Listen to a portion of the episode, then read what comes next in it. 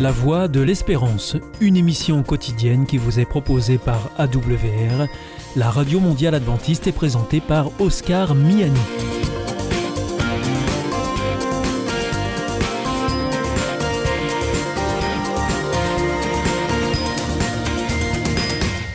Nous sommes donc euh, ensemble pour les 30 prochaines minutes. Merci de votre fidélité à la voix de l'espérance. Vous êtes toujours plus nombreux à nous écouter sur les ondes, par Internet également, sur www.awr.org,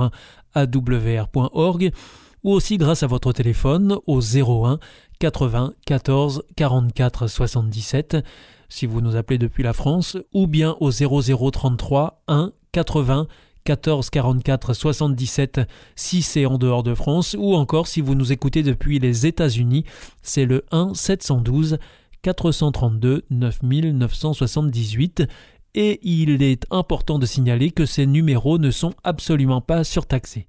Pour notre programme de ce dimanche, eh bien nous vous proposons l'étude de la Bible de la semaine.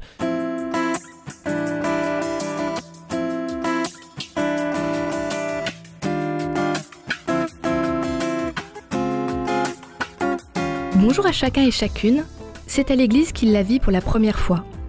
Il vaquait à ses occupations, perdu dans ses pensées, quand il fut frappé par cette vision. Le tableau faisait un peu moins de 2 mètres de haut et 3 mètres de large. Mais la fille représentée fascina étrangement le jeune homme. Pourquoi ne parvenait-il pas à la quitter des yeux? Qu'était-ce donc? Après avoir réfléchi quelque temps, il se rendit compte que c'était ses yeux. Le tableau ne représentait que son visage et elle regardait quelque chose fixement. Mais que regardait-elle? Et pourquoi était-elle aussi absorbée? Longtemps, il ne put oublier ce tableau. Plusieurs années plus tard, le peintre, Arnold Jiménez, lui révéla certains de ses secrets. Le tableau était conçu pour attirer l'attention des spectateurs vers les yeux de la jeune fille. Mais le véritable secret résidait dans ses pupilles. Si l'on regardait de plus près, on constatait qu'il reflétait ce qu'elle regardait. Ses yeux étaient fixés sur Jésus en croix. Le portrait de Jésus, dans l'Épître aux Hébreux, peut exercer une fascination similaire sur nous. Jésus est tout d'abord décrit comme le chef de l'univers, intronisé à la droite de Dieu. Des anges innombrables le célèbrent, l'adorent et le servent. Hébreux 1, 5 à 14, Hébreux 12, 22 à 24. Il a gagné ce droit car il s'est offert lui-même, une fois pour toutes, en sacrifice parfait et efficace, et pour toujours. Hébreux 10, 1 à 14. Jésus sert également de médiateur d'une nouvelle alliance entre Dieu et son peuple, alliance qui durera toujours. Hébreux 8, 6 à 13. Cependant, ce qui captive les lecteurs dans le portrait de Jésus, ce n'est pas seulement ce que Jésus a fait, mais qui il est. Il est né d'une femme, comme nous, et il a été tenté et moqué, comme nous. Pourtant, malgré cela, il est assis au centre de la puissance de l'univers. Quand nous contemplons la scène céleste, avec ses merveilleux êtres célestes, nos yeux sont attirés par celui qui se trouve au centre, celui qui, chose étonnante, nous ressemble parce qu'il est devenu l'un de nous. Jésus, notre frère, est là au ciel. Il nous représente, malgré la honte de notre péché et de notre déchéance. En la personne de Jésus, trois dimensions de l'histoire de la rédemption se croisent. La première est la dimension locale, personnelle. Pour des lecteurs fatigués des reproches et des épreuves de la vie chrétienne, Hébreux 10, versets 32 à 34. Jésus est le chef et le consommateur de notre foi. Ils ont besoin de regarder à celui qui a aussi souffert à cause des pécheurs. Hébreux 12, versets 1 à 4. La deuxième est la dimension collective, nationale. Pour le peuple de Dieu, qui voyageait vers la terre promise par Dieu, Jésus est le nouveau Josué. Ils ont besoin de suivre sa direction. Hébreux 3, versets 4, 11 et 12. La troisième dimension est la dimension universelle. Jésus est le nouvel Adam, le Fils de l'homme en qui s'accomplissent les desseins de Dieu pour l'humanité. Jésus est le nouvel Adam, le Fils de l'homme en qui s'accomplissent les desseins de Dieu pour l'humanité. Hébreux 2, versets 5 à 10, et Hébreux 12, versets 22 à 28. Le portrait de Jésus, qui saisit la largeur, la longueur, la hauteur et la profondeur de l'amour que Dieu a pour nous, est notre sujet de ce trimestre. Et tout comme l'image de Jésus dans les yeux du tableau avait saisi l'attention du jeune homme, puisse l'image de Jésus, telle qu'il est décrit dans Hébreu, saisir non seulement notre regard, mais aussi notre amour et notre admiration pour Jésus, notre frère céleste.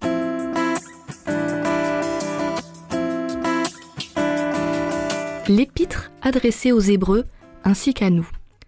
Vous avez en effet besoin de persévérance pour qu'après avoir fait la volonté de Dieu, vous obteniez ce qui a été promis. Vous êtes-vous déjà imaginé ce que cela devait être d'entendre Jésus l'un des apôtres prêcher Nous possédons des extraits et des résumés écrits de certains de leurs sermons, mais ils ne nous donnent qu'une petite idée de ce que cela pouvait être de les entendre vraiment. Cependant, Dieu a préservé pour nous, dans les Écritures, au moins un sermon complet. L'épître de Paul aux Hébreux. Paul, l'auteur de l'épître aux Hébreux, parle de son travail comme de cette parole d'encouragement. Hébreux 13, verset 22. On a employé cette expression pour identifier le sermon aussi bien à la synagogue, acte 13, verset 15, que lors du culte chrétien. 1 Timothée 4, verset 13. Ainsi, on a avancé qu'Hébreu est le sermon chrétien complet, le plus ancien dont nous disposions. Hébreu était adressé aux croyants qui avaient accepté Jésus, mais qui avaient ensuite connu des difficultés. Certains étaient humiliés en public et persécutés, Hébreu 10, versets 32 à 34. D'autres devaient faire face à des problèmes financiers, Hébreux 13, versets 5 et 6. Beaucoup étaient fatigués et avaient commencé à douter de leur foi. Hébreux 3, versets 12 et 13. Est-ce que quelqu'un s'est déjà retrouvé dans ce genre de situation?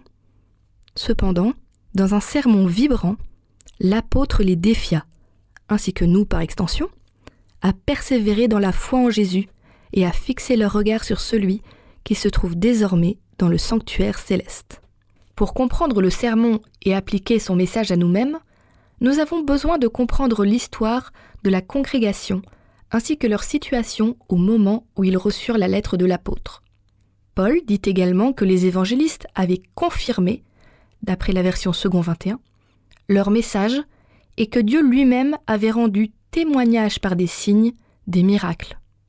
Cela signifie que Dieu avait fourni une confirmation empirique de l'évangile par des signes et d'autres hauts faits, parmi lesquels la distribution des dons du Saint-Esprit.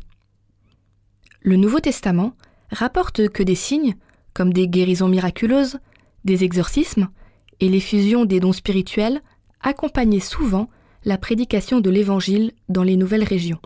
Au commencement de l'Église chrétienne, Dieu déversa son esprit sur les apôtres à Jérusalem pour les rendre capables d'annoncer l'Évangile dans des langues qui leur étaient jusque-là inconnues et d'accomplir des miracles. Actes chapitres 2 et 3.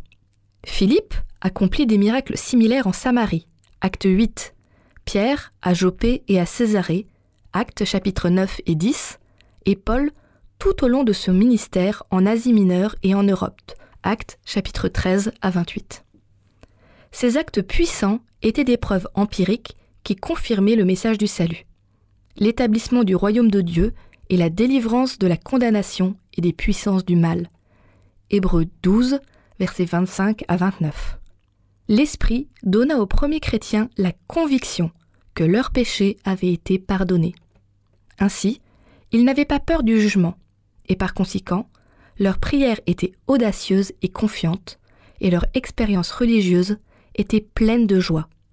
Acte 2, versets 37 à 47 l'Esprit délivrait également ceux qui étaient esclaves des puissances maléfiques, ce qui était une preuve irréfutable de la supériorité de la puissance de Dieu sur les forces du mal, et révélait que le royaume de Dieu avait été établi dans leur vie.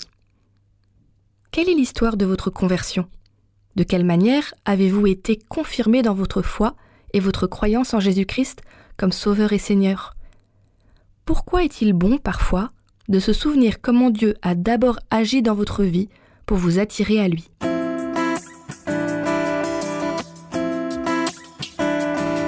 Quand les croyants confessèrent leur foi en Christ et se joignirent à l'Église, ils établirent une borne qui les distinguait du reste de la société. Malheureusement, cela devint une source de conflit, car implicitement, cela rendait un jugement négatif sur la population et ses valeurs. Très vraisemblablement, les lecteurs d'Hébreu avaient subi des violences verbales et physiques de la part des foules galvanisées par leurs opposants. Par exemple, Acte 16, versets 19 à 22, ou Acte 17, versets 1 à 9. Ils avaient également été mis en prison, et il est possible qu'ils aient été également battus, car les officiels avaient le pouvoir d'autoriser le châtiment et l'incarcération, souvent sans suivre les normes judiciaires d'usage, tandis qu'ils rassemblaient des preuves. Choisir l'opprobre du Christ, d'après la version Darby, signifiait simplement s'identifier à Christ et endurer la honte et les mauvais traitements que cette association impliquait. L'animosité publique contre les chrétiens était la conséquence de leur engagement religieux respectif. Les gens peuvent être offensés par des pratiques religieuses qu'ils ne comprennent pas ou par d'autres personnes dont le mode de vie et la morale peuvent susciter la culpabilité ou la honte chez autrui. Vers le milieu du premier siècle de notre ère, Tacite considérait que les chrétiens étaient coupables de haine contre l'humanité. Quelle que soit la raison exacte de cette accusation, certainement fausse d'ailleurs, beaucoup parmi les chrétiens, comme ceux auxquels Paul avait écrit cette lettre, souffraient pour leur foi. Les lecteurs d'Hébreux avaient réussi à garder la foi et à tenir leur engagement envers Christ malgré le rejet et la persécution. Cependant, à la longue, le conflit avait fini par laisser des traces. Ils avaient combattu le bon combat et en étaient sortis victorieux, mais aussi épuisés. Hébreu nous dit que les lecteurs continuaient à connaître des difficultés. Les attaques verbales, et sans doute pas seulement verbales, à l'encontre de leur honneur se poursuivaient. Hébreu 13, verset 13. Certains croyants étaient encore en prison. Hébreu 13, verset 3, ce qui pouvait épuiser l'Église financièrement et psychologiquement. Ils étaient fatigués Hébreu 12, versets 12 et 13, et pouvaient facilement se laisser abattre par le découragement. Hébreu 12, verset 3. Il est courant chez les personnes et les communautés qu'après le frisson de la victoire, il y ait un relâchement, entre autres psychologique, et que l'on soit alors plus vulnérable à la contre-attaque de l'ennemi. La force qu'une personne ou un groupe a mobilisée pour affronter une menace imminente est plus difficile à rassembler une deuxième fois. Mais une réaction, telle qu'il s'en produit fréquemment après les périodes de foi ardente et de victoire spirituelle, menaçait Élie. Il redoutait que la réforme, commencée sur le Carmel, ne fût pas durable, et le découragement l'envahit. Il s'était élevé sur le sommet du Pisga. Maintenant, il était redescendu dans la vallée. Animé par l'inspiration divine, sa foi avait résisté à la plus terrible épreuve. Mais à cette heure sombre, alors que retentissaient encore à ses oreilles les menaces de Jézabel, et que Satan semblait favoriser le projet de la reine colérique, le prophète perdit sa confiance en Dieu. Il avait été élevé au-dessus de toute imagination, et la réaction qui s'ensuivit fut terrible. Il oublia son Dieu, et il marcha longtemps jusqu'à ce qu'il se trouvât dans un lieu solitaire. Ce passage était un extrait du livre Prophètes et rois d'Ellen White.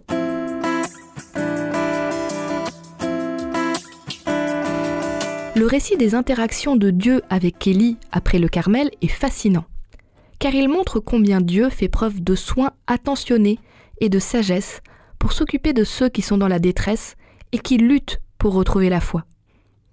Dieu fit plusieurs choses pour Élie. D'abord, il s'occupa de ses besoins physiques. Il lui procura de la nourriture et du repos. Ensuite, dans la grotte, il le réprimanda gentiment. Que fais-tu ici, Élie? 1 roi 19, verset 9. Et l'aida à comprendre comment Dieu agit et accomplit ses desseins. Dieu n'était ni dans le vent, ni dans le tremblement de terre, ni dans le feu, mais dans la voix ténue. Ensuite, Dieu donna à Élie un travail à faire et le rassura tout au long d'Hébreu, nous avons plusieurs instructions données par l'apôtre aux lecteurs pour les aider à retrouver leur force et leur foi d'origine. L'auteur insiste notamment pour dire qu'ils doivent s'occuper des besoins physiques de leurs frères chrétiens. Il indique qu'ils doivent pratiquer l'hospitalité et visiter davantage ceux qui sont en prison, ce qui impliquait de répondre à leurs besoins. L'apôtre exhorte les lecteurs à être généreux, en gardant à l'esprit que Dieu ne les abandonnerait pas. Hébreux 13, versets 1 à 6. Paul les réprimande et les encourage également.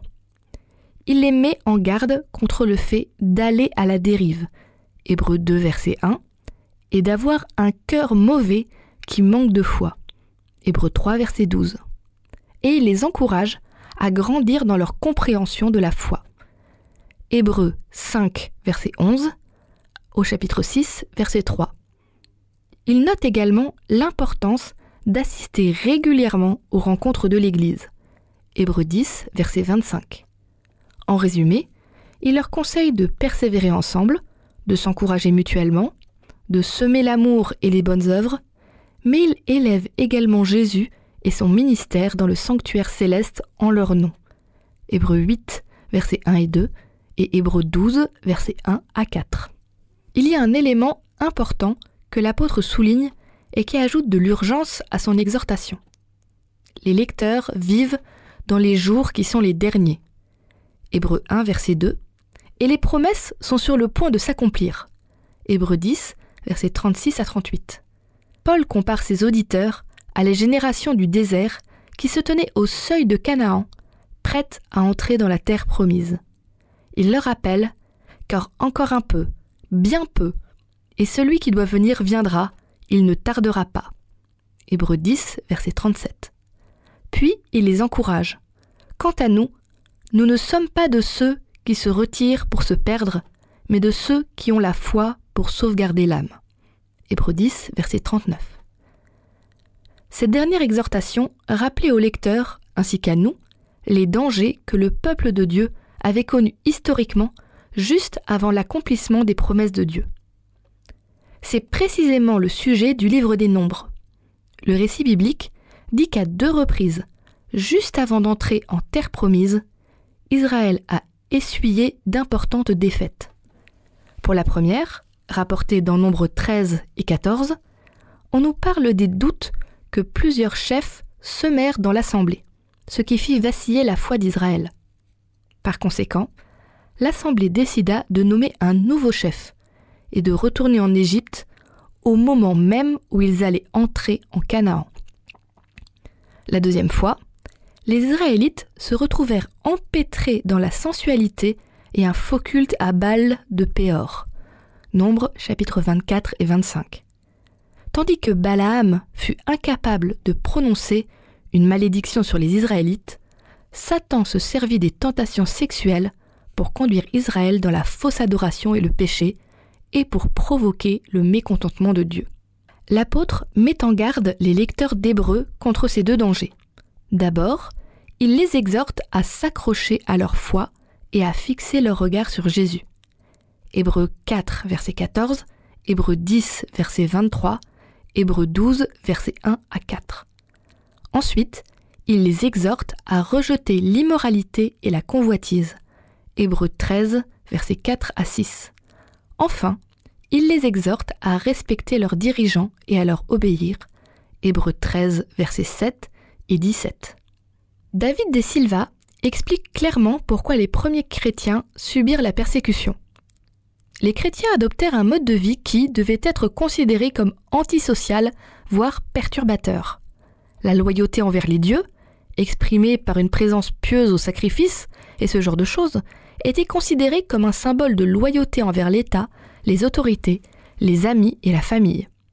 Le culte des divinités était un symbole de consécration personnelle aux relations qui maintenaient la société dans la stabilité et la prospérité.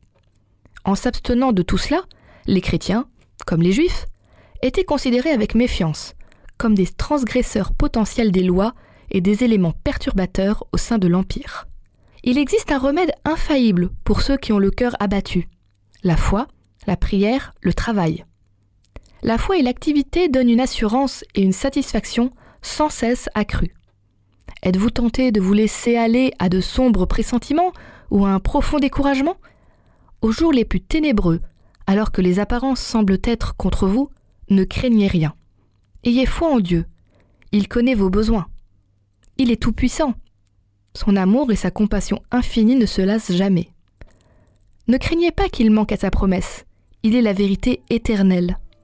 Il ne rompra jamais le pacte contracté avec ceux qu'il aime. Il accordera à ses fidèles serviteurs ce dont ils ont besoin.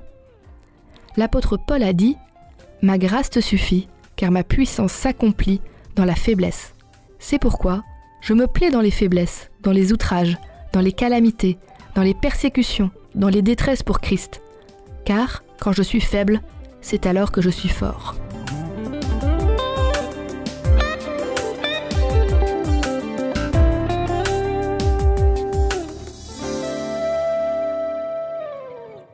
Connais-tu l'IEBC Non, c'est quoi C'est l'Institut de l'étude de la Bible par correspondance. Tu vas sur le site www.iebc.org et tu découvres tout. En effet, étudier la Bible, c'est vraiment fun. J'ai découvert ces cours gratuits destinés à tous et c'est très intéressant. Moi, j'ai suivi le cours Au nom de l'amour. Il me tarde de découvrir les autres cours gratuits sur la Bible sur www.iebc.org.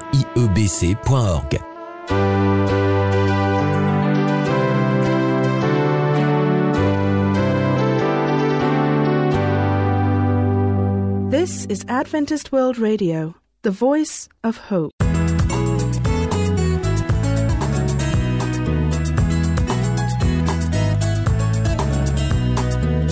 Mapubi, mapubi, mapubi. Yesu aye mapubi. Menakena me ritika.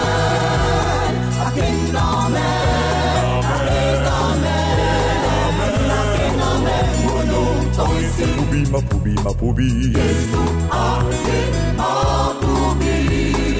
Menakena me ritika. Akena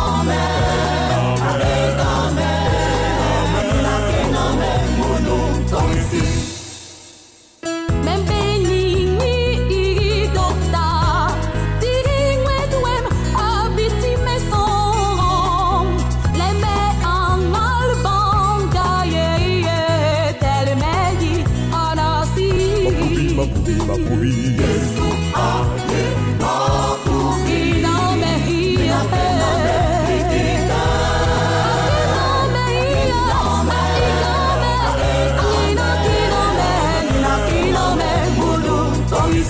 mapubi mapubi Yesu aye mapubi